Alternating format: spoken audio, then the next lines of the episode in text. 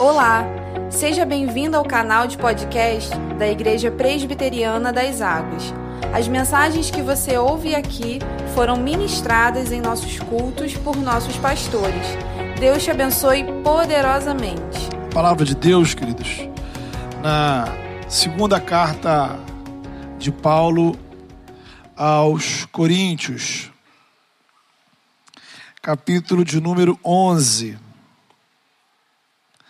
Segunda carta de Paulo aos Coríntios, no capítulo de número 11, nós vamos ler a partir do versículo 30. Segundo aos Coríntios 11, a partir do verso 30. A palavra de Deus nos diz assim: Se tenho de me de gloriar-me, gloriar-me-ei no que diz respeito à minha fraqueza. O Deus e Pai do Senhor Jesus, que é eternamente bendito, sabe que não minto. Em Damasco, o governador preposto do rei Aretas montou guarda na cidade dos Damascenos para me prender.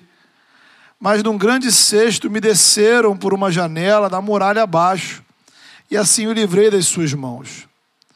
Se é necessário que me glorie, ainda que não convém, passarei as visões e revelações do Senhor.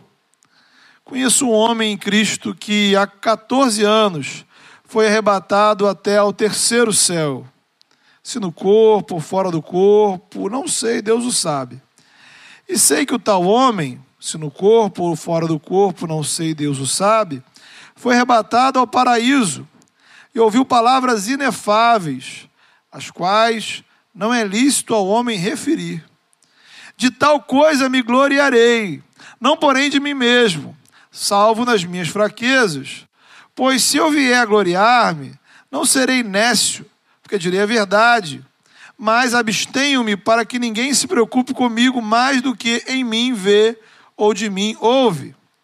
E para que não me ensoberbecesse, com a grandeza das revelações, foi-me posto um espinho na carne, mensageiro de Satanás, para me esbofetear, a fim de que não me exalte. Por causa disto, três vezes pedi ao Senhor que o afastasse de mim. Então ele me disse: Minha graça te basta, que o poder se aperfeiçoa na fraqueza.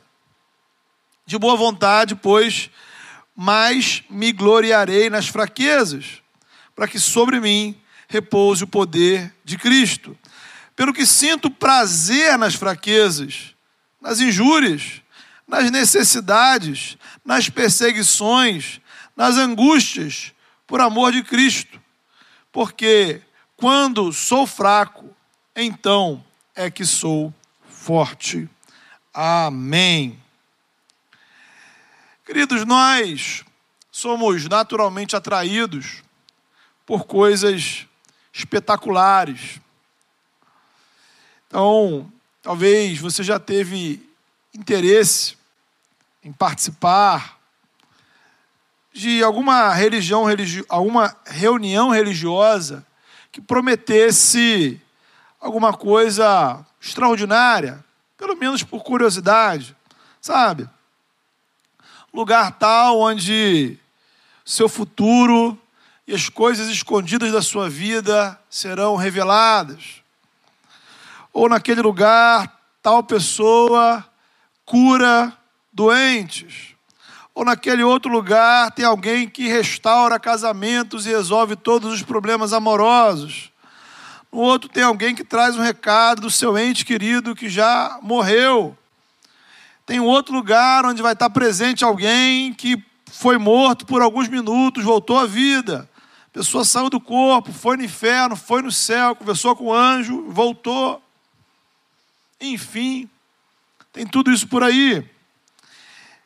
E a questão aqui não é a gente ficar julgando, sabe, o que é certo, o que é errado, o que acontece, o que não acontece.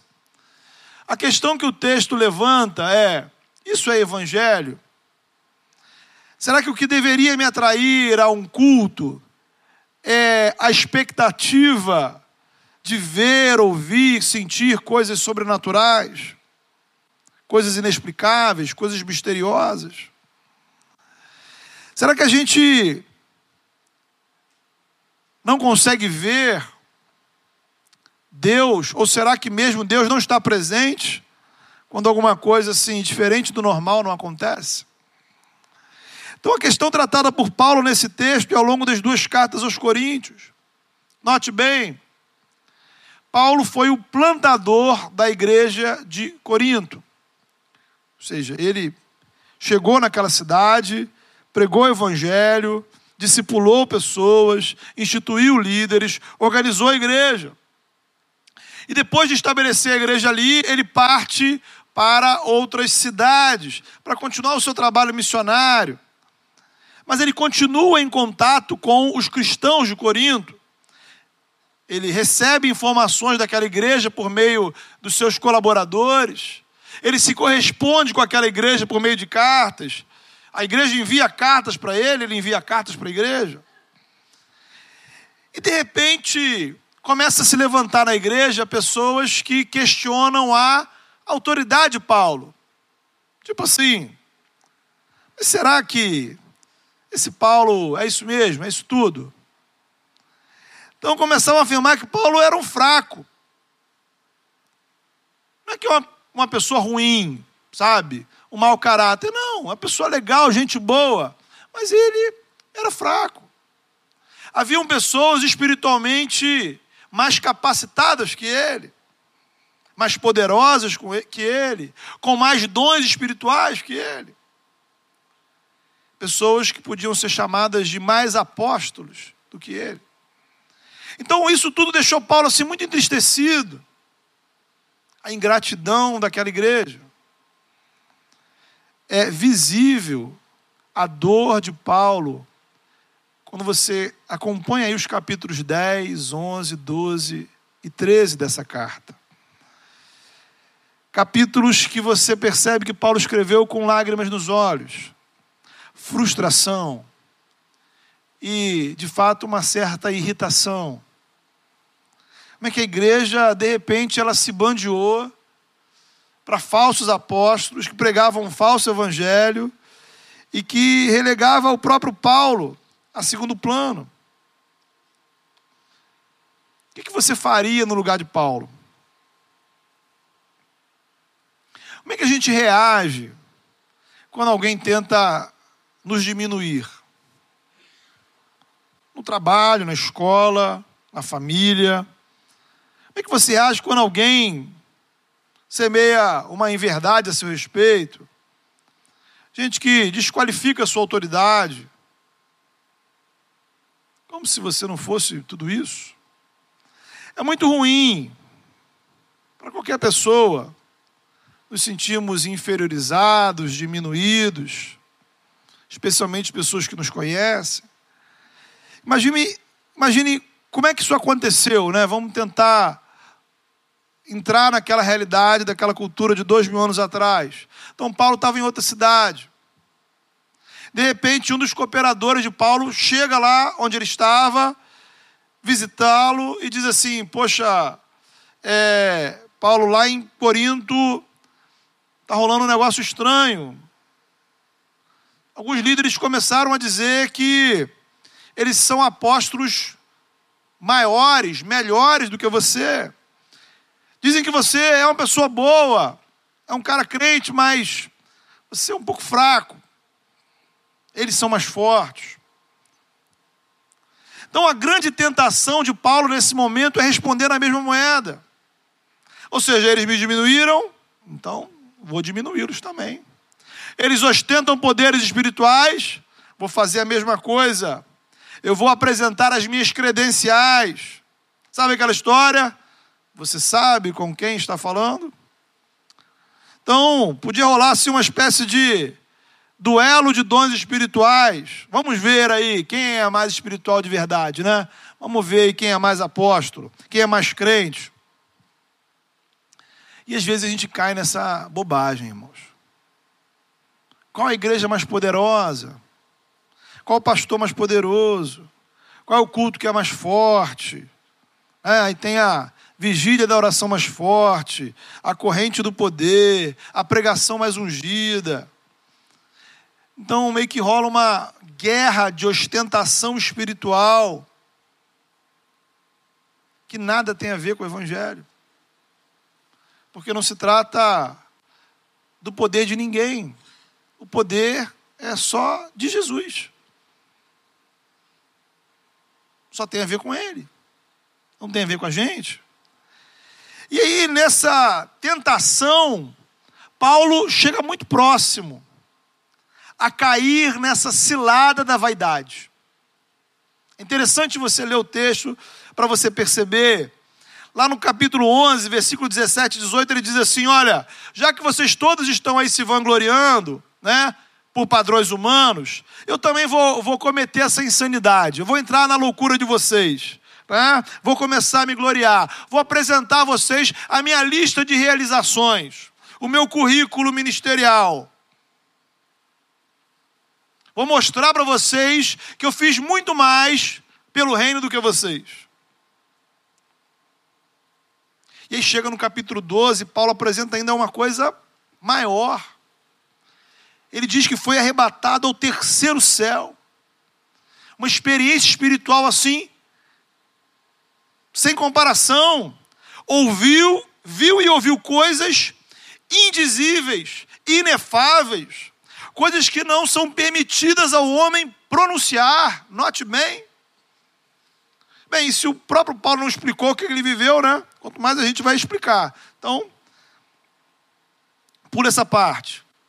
Como é que foi, o que aconteceu? Não sabemos. O que sabemos é que foi uma experiência espiritual única. O ponto interessante é que Paulo não mencionava isso nas suas pregações. Você vai ler aí as 13 cartas escritas por Paulo, Paulo nunca faz menção a essa experiência. E aqui a pressão da, da, da tensão né, leva ele a mencionar o fato, né? Tipo assim, ó, se tem alguém que pode tirar onda aqui, sou eu. Eu vou dizer por quê. Eu fui ao terceiro céu, né? Você pensa assim, eu nem sabia que tem mais de um né? E Paulo já foi ao terceiro, né? Você está lutando aí para tentar chegar no primeiro, né? Ó. E Paulinho então tira onda. Imagine isso na igreja, né? Se tivesse um culto, a pessoa. Hoje nesta igreja o testemunho do homem que foi ao terceiro céu. Revelações surpreendentes. Então faria sucesso. A grande questão é que Paulo não baseou seu ministério em ostentação religiosa. Ele podia ter feito, esse é o ponto, mas não fez.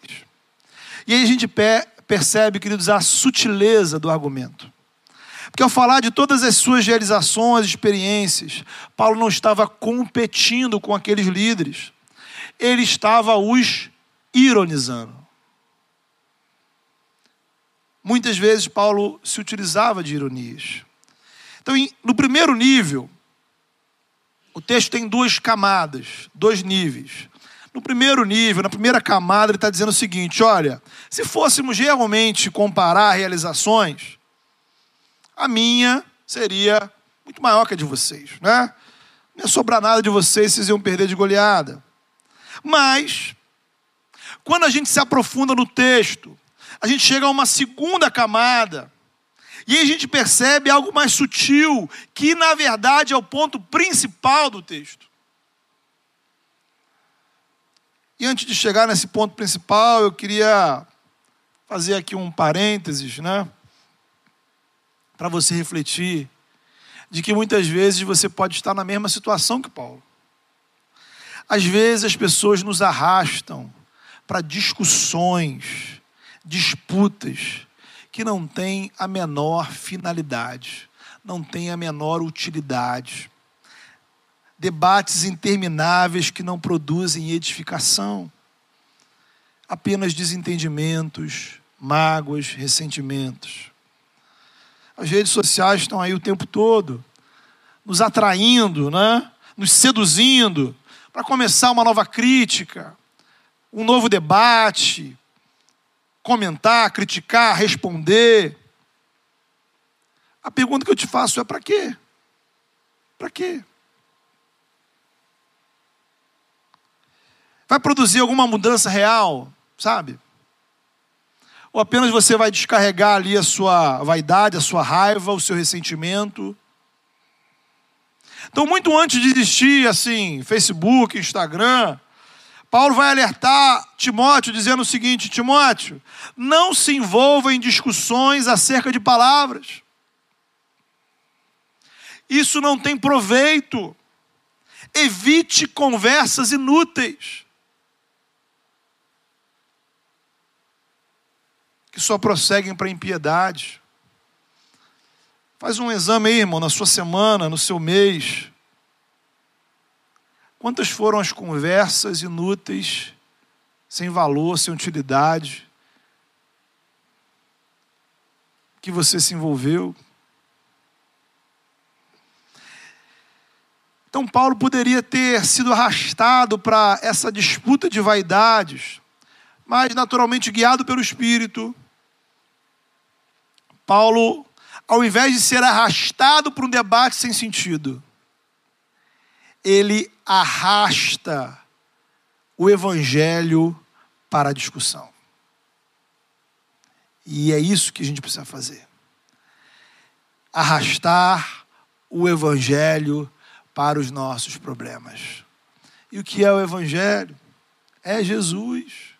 Jesus, amor de Deus revelado em Jesus, o Filho de Deus que se fez homem. Não um, um, espírito entre tantos espíritos, mas o próprio Deus que se fez carne, o Deus que vem ao nosso encontro, que entra na lama da humanidade para nos resgatar, o Deus que não tem vergonha de se apresentar como ser humano.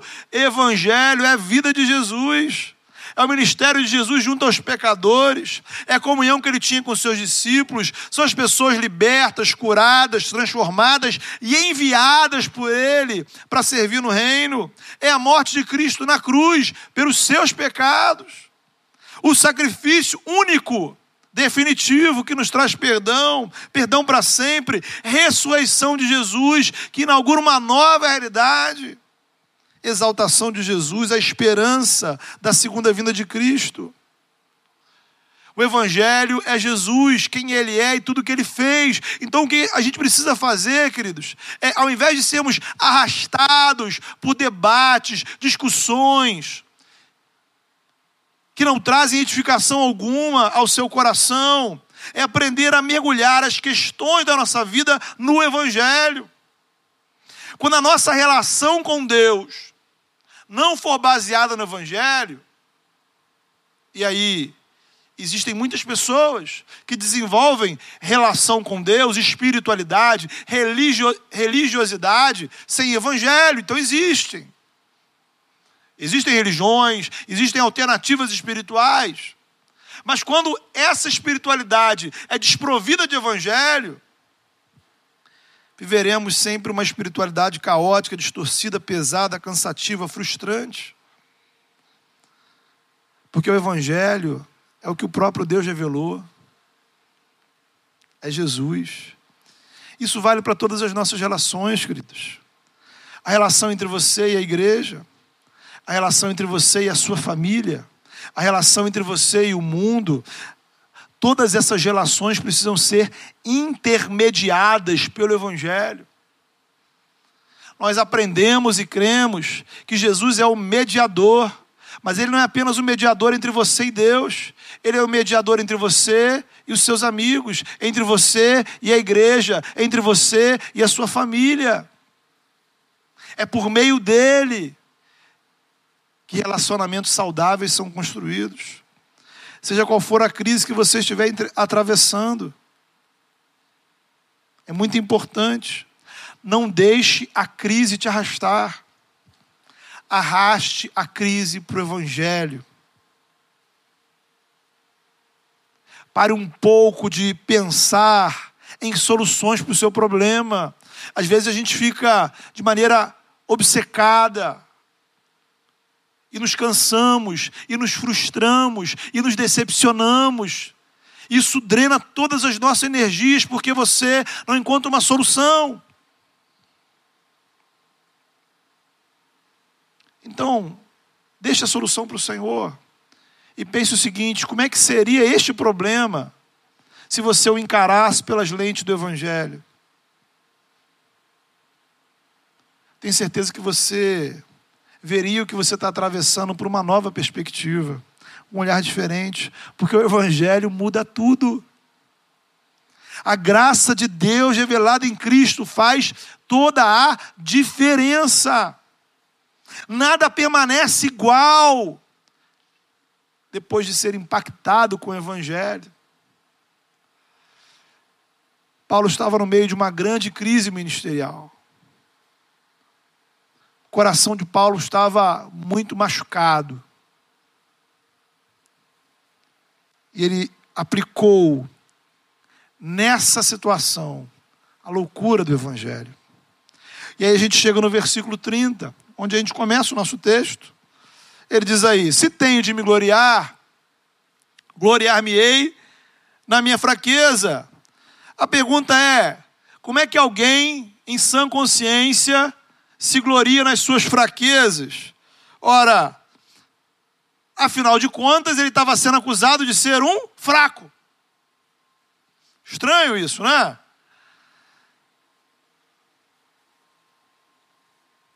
Desde quando fraqueza é motivo da gente se orgulhar? Nós somos educados pela cultura a esconder as nossas fraquezas e a mostrar as nossas virtudes. Né? Basta ver a gente olhar as redes sociais. Né? Nós ostentamos as conquistas, as realizações, os bons momentos. Imagine uma igreja, né, onde a propaganda fosse a lista de defeitos dos líderes da igreja, né? Imagine se assim a gente colocasse um outdoor ali fora com a lista de defeitos dos pastores da igreja das águas.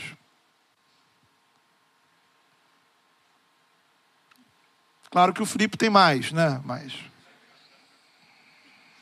eu acho que não seria uma propaganda muito eficiente. Seja os meus defeitos, seja os dele. E aí,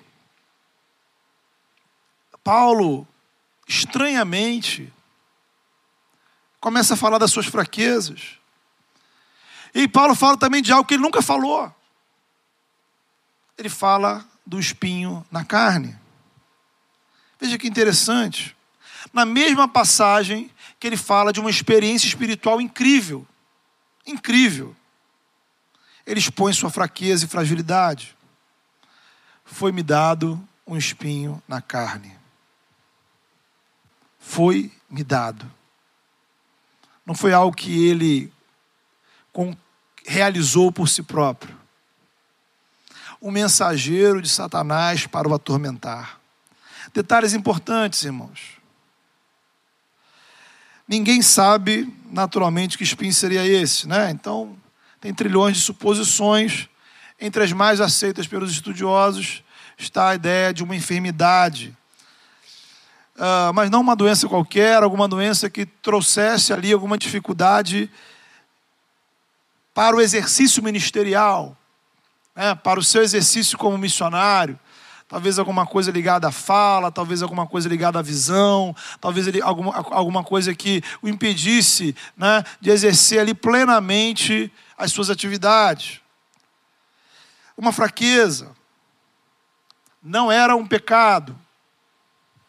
Era algo que Deus permitiu existir na vida de Paulo e que Satanás usava para lhe atormentar literalmente para lhe tirar a paz. É como se dissesse assim: Paulo, você realmente é um fraco, você é um nada. Olha as limitações que você tem. E aí, é por isso que ele diz que é o mensageiro de Satanás. Porque isso começa a colocar na cabeça de Paulo sentimentos e pensamentos ruins, do tipo: quem é que vai dar ouvidos a um homem como você? Quem você pensa que é para estar tá por aí se apresentando como representante de Jesus? E por acaso Jesus enviaria um representante assim como você? Lembre-se que Satanás é acusador. E lembre-se que as acusações de Satanás, elas não estão preocupadas em serem. Ele não está preocupado em apresentar acusações que sejam justas ou verdadeiras. Ele te acusa. Não importa se isso procede ou não procede. Não importa se isso é mentira ou, ou verdade. O objetivo é te diminuir. O objetivo é te enfraquecer. O objetivo é te atrapalhar, te atormentar. E ele usa de tudo para atacar nossa consciência. Às vezes vai usar uma enfermidade, às vezes vai usar uma questão da sua história, da sua família, da sua vida, questões emocionais, enfim. E aí Paulo, e aí a gente volta ao argumento de Paulo, ele diz assim: bem, vocês aí estão dizendo que eu sou fraco, não é? Pois é verdade, é isso mesmo. Vocês acertaram. É assim mesmo que eu sou, fraco. Na verdade, não precisa nem vocês dizerem. Deus já me disse, né? Deus fez questão de me mostrar que eu sou fraco. Me acusar de fraqueza não é ofensa, é o reconhecimento da realidade. Irmãos, nós não gostamos de admitir nossas fraquezas porque somos orgulhosos. E aí Paulo apresenta o ponto que para mim assim é o elemento central na passagem, tá? Da tanto do texto para aquela igreja quanto para a gente hoje. O poder de Deus se aperfeiçoa na fraqueza. Quando sou fraco é que sou forte. Veja isso, irmãos. Veja como o Evangelho, quando a gente aplica o Evangelho a uma situação, ele nos dá uma outra perspectiva do problema. Como as coisas ficam diferentes. Paulo vai nos ensinar a como encarar a fraqueza. Então, em primeiro lugar, o Evangelho não se trata da gente fingir que não somos fracos. Guarde uma coisa no seu coração: fraquezas não desqualificam você como servo de Deus. O reino de Deus acontece por meio de gente fraca, homens e mulheres fracos. Essa é a loucura do Evangelho. É por isso que eu e você fomos chamados pelo Senhor. Não fomos nós que nos salvamos, não fomos nós que nos escolhemos para estar aqui. Deus nos escolheu, Deus nos alcançou com graça. Lá no início da primeira carta, da primeira carta, Paulo fala sobre isso. Ele diz assim: Irmãos, pensem no que vocês eram quando foram chamados. Ele diz: Poucos eram sábios segundo os padrões humanos, poucos eram poderosos, poucos eram de nobre nascimento, mas Deus escolheu as coisas loucas do mundo as coisas fracas, as insignificantes, as desprezadas, as que nada são, para que ninguém se vanglorie diante dele. É, porém, por iniciativa de Cristo, de Deus, que vocês estão em Cristo. Eu não sei se você entendeu, mas eu e você somos essas coisas loucas, fracas, insignificantes, desprezadas, que nada são. Esse é você, esse sou eu.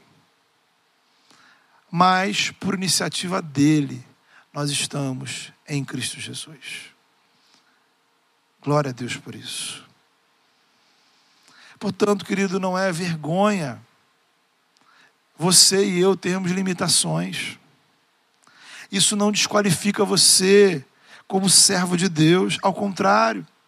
O que Paulo está dizendo é que o verdadeiro de Deus, é o verdadeiro servo de Deus, é aquele que admite, que reconhece as suas fraquezas. Ele tem consciência das suas limitações. É isso que a gente vai vendo na vida de gente como Moisés, na vida de gente como Isaías, Elias, Jeremias, Pedro e tantos outros ao longo da palavra. gente que, confrontada pelo chamado do Senhor, se prostra e reconhece: eu não tenho condições. E curiosamente, é a admissão da incapacidade que os qualifica como servos de Deus. A admissão da incapacidade. Porque quem tem consciência das suas fraquezas se coloca na dependência de Deus. É por isso, querido, que o texto diz que o poder de Deus se aperfeiçoa na fraqueza. Temos aqui um, mais um ciclo virtuoso da graça, note bem. Em primeiro lugar, você reconhece a sua fraqueza. E isso vai te levar ao quê? A buscar mais o Senhor, porque você admite, reconhece, sabe que não pode confiar nas suas próprias forças. E aí, na medida que você busca o Senhor, ele te fortalece pela ação do Espírito Santo. O poder de Deus se aperfeiçoa na fraqueza. Você admite a sua fraqueza. E aí, o problema, irmãos, é que muitas vezes a gente pula o segundo passo.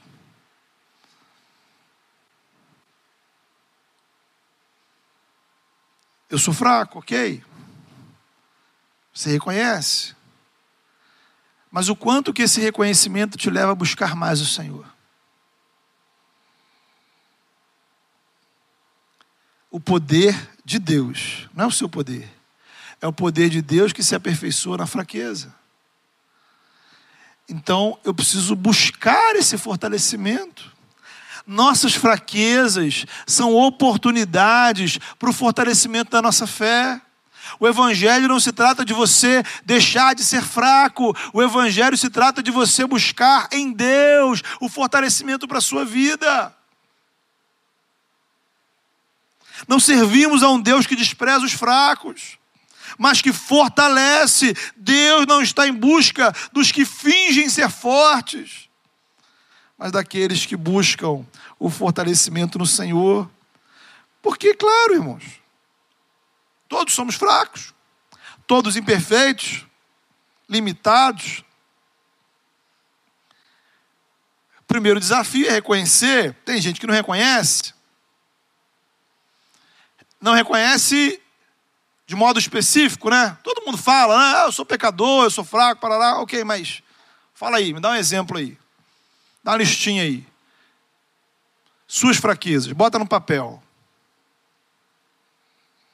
suas fragilidades.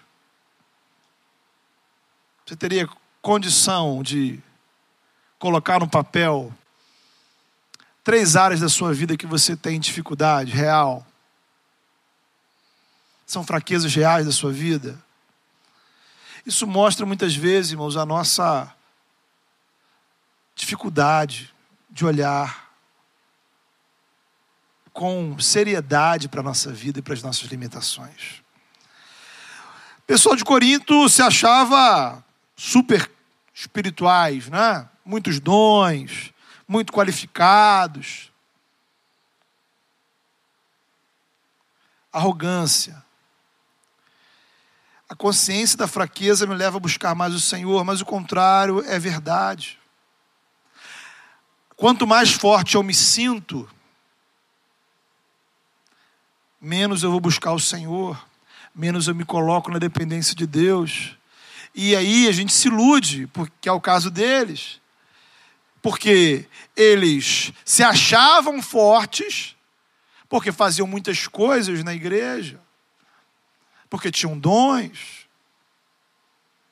E a gente se compara, ah, eu sou melhor do que fulano, eu sou melhor do que esse crânio, eu sou melhor do que o outro, eu sou melhor daquele que não veio, eu sou melhor daquele, daquele que está lá no mundo. eu prego tão bem, eu oro tão bem, eu toco tão bem, eu lidero tão bem.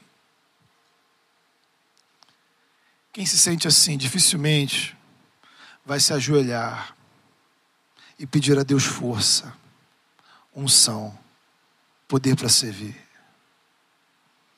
Você precisa entender, precisa ficar claro no seu coração, que nada que você faz para Deus depende apenas da sua capacidade. Olhemos para o exemplo de Jesus, nosso Salvador, não veio ao, não veio ao mundo como um super-homem voando pelos céus. O Filho de Deus não veio ao mundo como uma espécie de guerreiro invencível. O Filho de Deus veio ao mundo como ser humano, cheio de fragilidades, como eu e você. Ele veio na forma de servo, suscetível aos mesmos problemas que você e eu.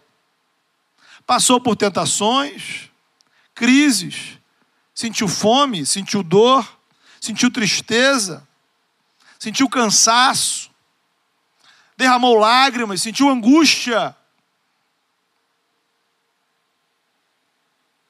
Por tudo isso, para cumprir seu ministério, ele precisou se colocar na dependência de Deus. Mas aí ele fez o que talvez você não faça. Ele buscou isso.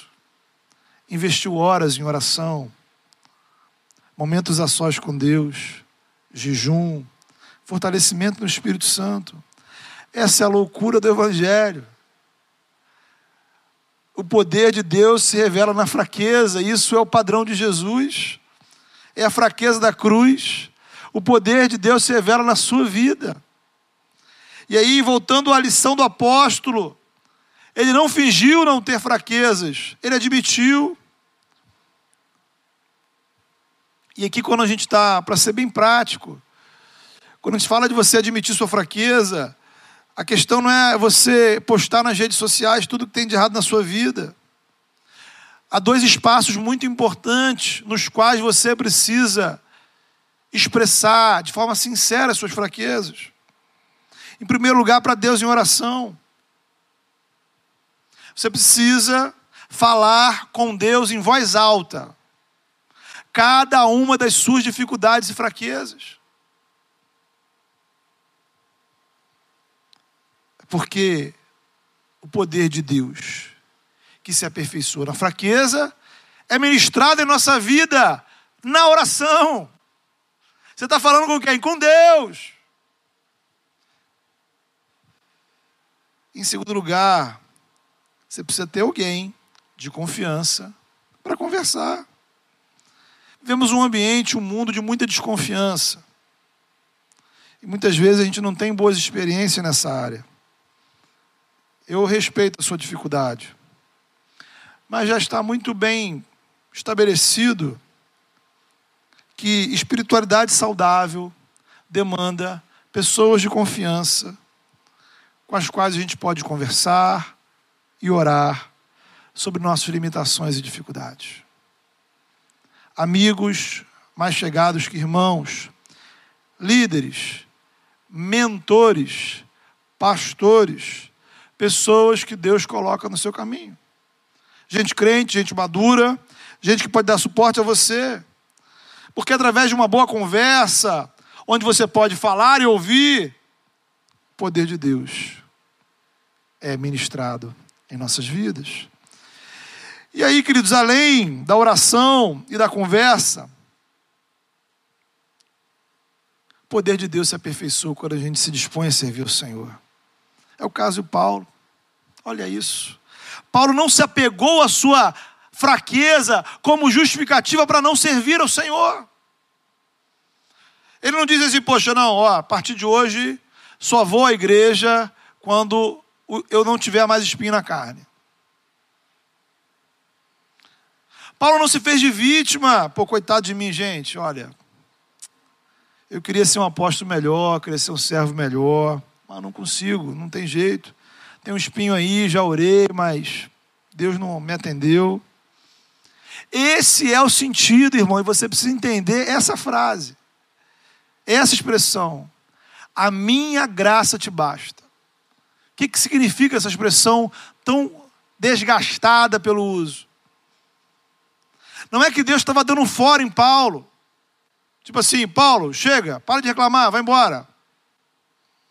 A resposta de Deus para Paulo indicava que ele já contava com graça suficiente em sua vida. É assim que a expressão pode ser traduzida. A minha graça já é suficiente para você. Em outras palavras, você já está cercado de bênçãos espirituais. O amor de Deus está sobre a sua vida. O Espírito Santo atua em você. E então, você tem tudo o que é necessário para lidar com esse espinho e seguir em frente. Não precisa de mais. Você já tem, já está na sua vida. Deus já te deu em Cristo. Meu irmão, minha irmã, você compreende isso para a sua vida? A graça de Deus já é suficiente para você. Às vezes o que Deus vai dizer para você é isso. Eu não vou retirar da sua vida o espinho. Ele vai ficar aí. Mas eu estou te dando condições de você conviver com ele. E ele não pode te paralisar. O poder de Deus está disponível para a sua vida, para te aperfeiçoar na fraqueza na fraqueza. A fraqueza é o espaço do aperfeiçoamento de Deus em nossas vidas. Não é para você deixar de ser fraco, é para você servir a Deus apesar das suas fraquezas, na dependência de Deus, não no seu poder, mas no poder que vem dele. Fortalecido pela graça, que é suficiente. Graça, irmãos, graça o espinho na carne não levou Paulo para trás. O espinho na carne não paralisou o ministério de Paulo, sua vida espiritual. Paulo foi adiante, Paulo seguiu em frente, e é o que precisa acontecer na sua vida, meu irmão, minha irmã.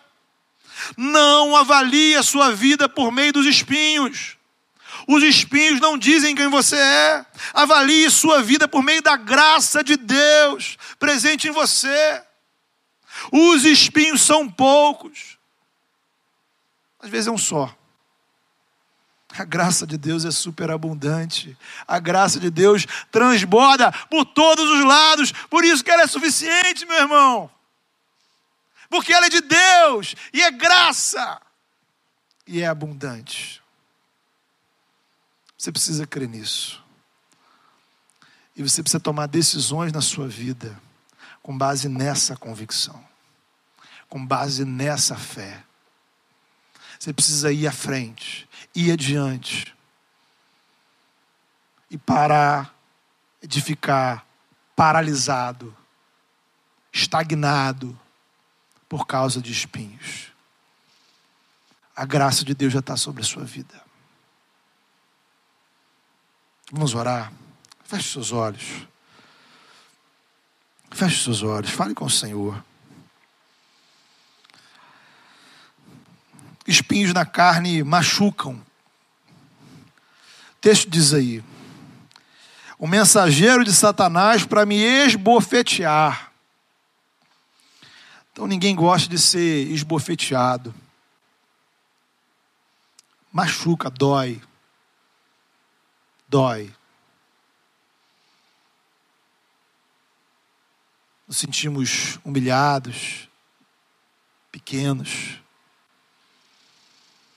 Mas o poder de Deus se aperfeiçoa na fraqueza. Então, o que Deus tem para a sua vida, meu irmão, minha irmã, o que Deus diz para você nessa manhã é ir em frente, seguir adiante. A graça de Deus já está atuando sobre a sua vida, e ela é mais que abundante, ela transborda ela é ilimitada. O que você precisa não é que Deus tire o espinho de você. O que você precisa é buscar mais do poder de Deus, é se colocar mais na dependência dEle, é abrir os canais do poder de Deus sobre a sua vida. canais espirituais, os meios de graça, as disciplinas. A oração, a palavra, o culto, a adoração. Ter pessoas ao seu lado, comunhão, servir. Há um poder que se aperfeiçoa. Não é seguir em frente vazio, cansado, sem forças. Não. Há um poder de Deus. Poder de Deus. Graça de Deus. Que é suficiente, irmão, não falta. Se é suficiente, se Deus está dizendo que é suficiente, quer dizer que não falta. Quer dizer que não tem menos na sua vida do que na minha. Tem tudo que você precisa, tem tudo que é necessário e sobra.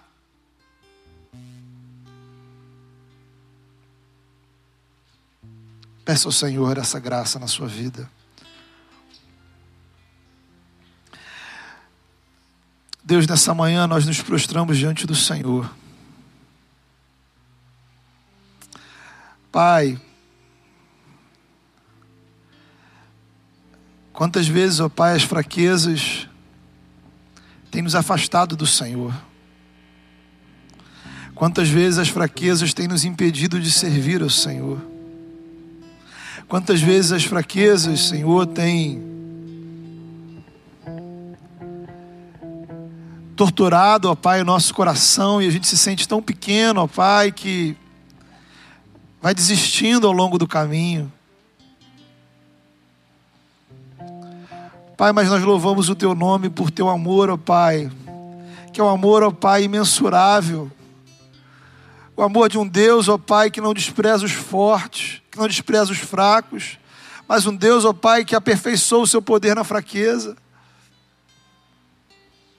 Pai, nessa manhã, Senhor, nos faça nos sentirmos acolhidos pela tua graça, Senhor. E aqueles, ó Pai, que se sentem, Senhor, entristecidos, incapacitados,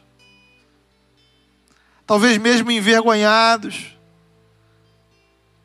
talvez pensando em desistir, talvez aqueles que já desistiram, que possam sentir-se, ó Pai, acolhidos pela tua graça, Senhor porque o Senhor é o Deus que acolhe os fracos. E a tua graça é suficiente, ó Pai. É suficiente para todas as nossas limitações. A tua graça não falta. A tua graça, Senhor, transborda. Ó Pai, em nome de Jesus. Que possamos, ó Pai, nos colocar na dependência do Senhor, buscar o fortalecimento do céu e seguir adiante, e seguir em frente, servindo ao Senhor, cumprindo os propósitos do Senhor para as nossas vidas. Nos ajuda, Senhor, a buscar o Senhor, que a nossa vida não seja definida pelos espinhos que temos, mas que a nossa vida seja definida, Senhor, pelo poder que vem do céu sobre nós. Aperfeiçoa-nos, ó Pai. Aperfeiçoa-nos, dá-nos a humildade de reconhecer e de buscar, de admitir, ó Pai, buscar o Senhor em oração e se prostrar diante do Senhor. Que possamos sentir, ó Deus. E eu peço ao Senhor que, em nome de Jesus, na autoridade que é na tua palavra, Senhor. Que aqueles teus servos que nessa hora se prostram, buscam e sinceramente, ó Pai, se colocam diante do Senhor, que experimentem do teu poder na vida deles, ó Deus. Que de fato o teu poder flua sobre nós e nos sintamos, ó Pai, fortalecidos por tua graça, animados pelo teu amor empolgados pela ação do teu Espírito, ó Deus. Em nome de Jesus, manifesta o teu poder, ó Pai, na fraqueza dessa igreja, na fraqueza de cada membro dessa igreja, na fraqueza de cada ministério dessa igreja, na fraqueza de cada ação que nós fazemos. Que apesar de todas as nossas fraquezas, ó Pai, uma multidão de fraquezas, o teu poder se manifeste em nós, entre nós, através de nós. Para a glória do teu nome, em nome de Jesus. Amém.